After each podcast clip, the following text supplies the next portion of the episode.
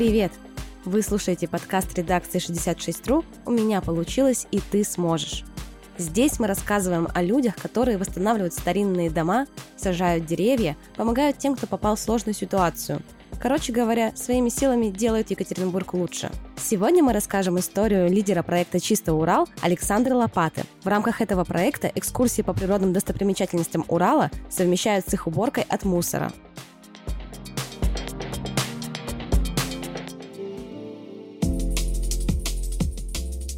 Как рассказывает Александра, проект появился два года назад, и начался он с обычной идеи и желания путешествовать и узнавать свою малую родину. Предшествовало ему пандемийное лето, когда у нас стало больше выходных дней. Я и мои подружки, мы стали путешествовать по Уралу.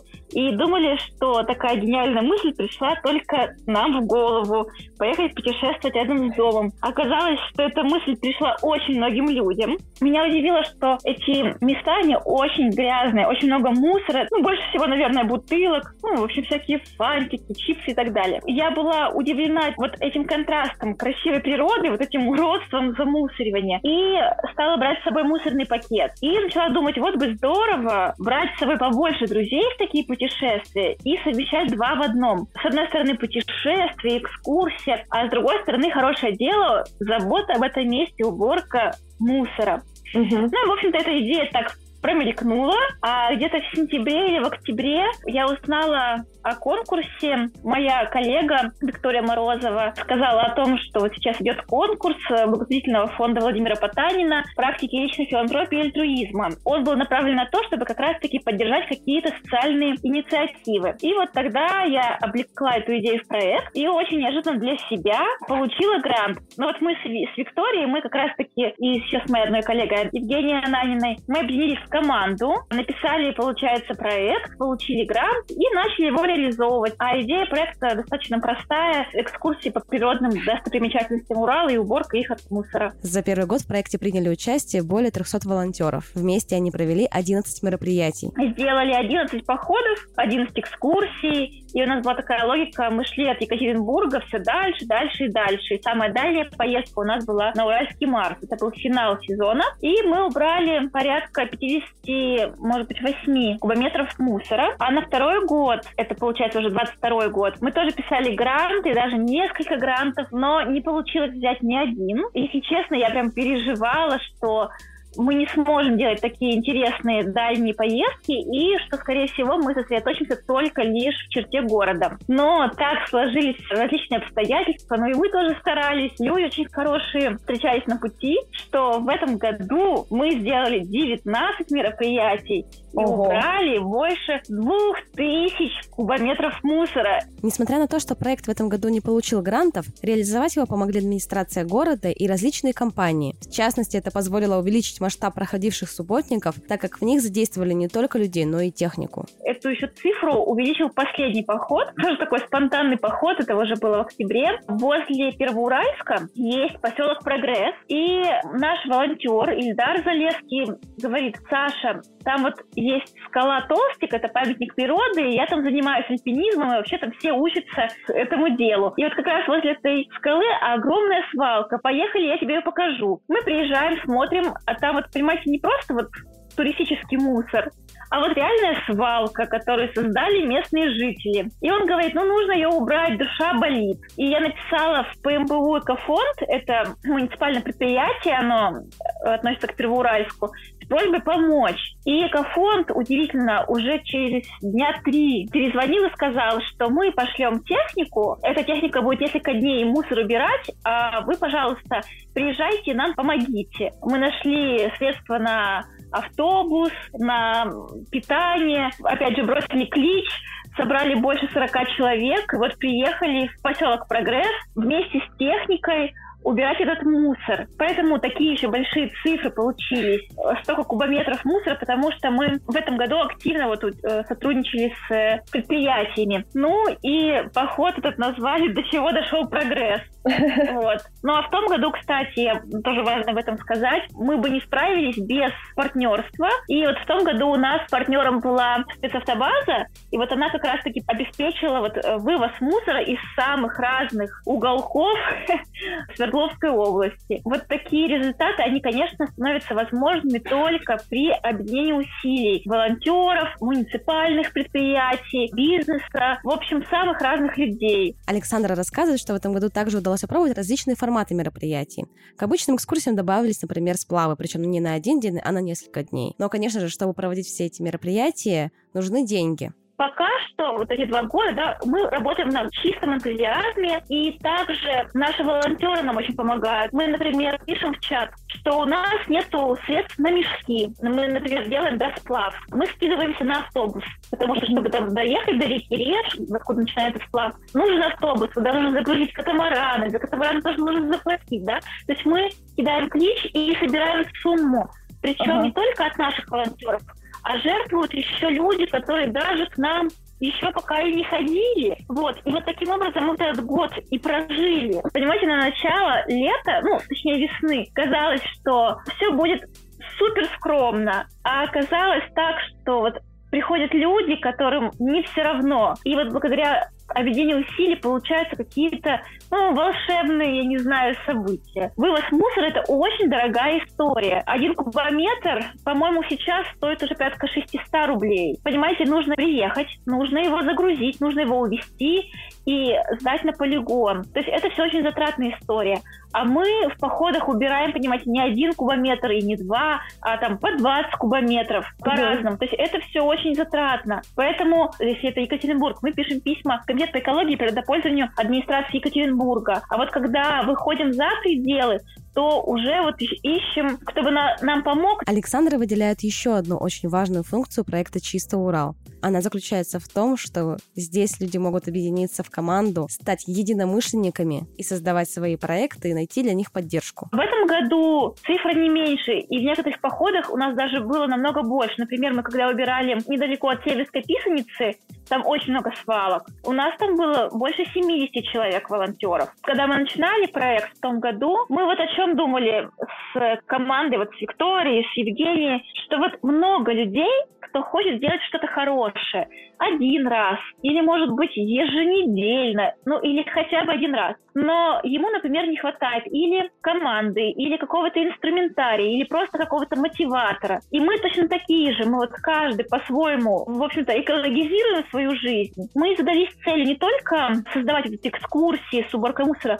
но еще и объединять людей хоть сколько-нибудь, чтобы вот это было чувство плеча, команды, поддержки, чтобы делиться знаниями. И вот в первом году нашей командой стали люди, от трех лет до старше 70. Что мне очень понравилось, понимаете, вот мы ехали автобусом, у нас автобус, он не только разновозрастной, но еще бывало и интернациональный. У нас там каким-то образом попадали француз, индонезиец. Убирать Екатеринбург приезжали из Новоуральска, из Арамиля. И вот люди знакомились, общались, а потом мы еще активно сами выходили на какие-то экологические проекты и тоже их звали с нами, чтобы, вот знаете, друг о друге рассказывать, чтобы Например, наши волонтеры узнали про движение, например, Экодозор или Мирные жители или Счастливый Екатеринбург. А чтобы волонтеры, соответственно, этих движений узнали про наших волонтеров. И в итоге мы все как-то так передружились, и кто-то потом начинает делать свой поход, зовет, мы идем. И люди, когда самоорганизуются, вот меня это вообще так радует, когда люди самоорганизуются и начинают уже, вот, например, у нас есть Людмила Полозова, она живет, по-моему, это называется поселок Хрустальный, это за Мегой. Вот она с нами второй год ходит в походы, и теперь ходит в походы и с другими движениями, а теперь и сама. Вот она берет мешок, и собирает, и собирает, и собирает на прогулке. А потом тоже пишет в комитет по экологии и природопользованию. Через какое-то время собранные ею мешки вывозят. То есть он как бы сам себе субботник, понимаете? И вот у меня есть вот это ощущение, что людям очень важно чувствовать себя меняющими мир возле себя, вблизи себя, к лучшему, что они могут воздействовать на ситуацию, что они могут предпринимать небольшие шаги, но при этом совместно достигать больших результатов. Мне даже не верится, понимаете, потому что я раньше как бы занималась только работой, скажем, и своими какими-то супер-микро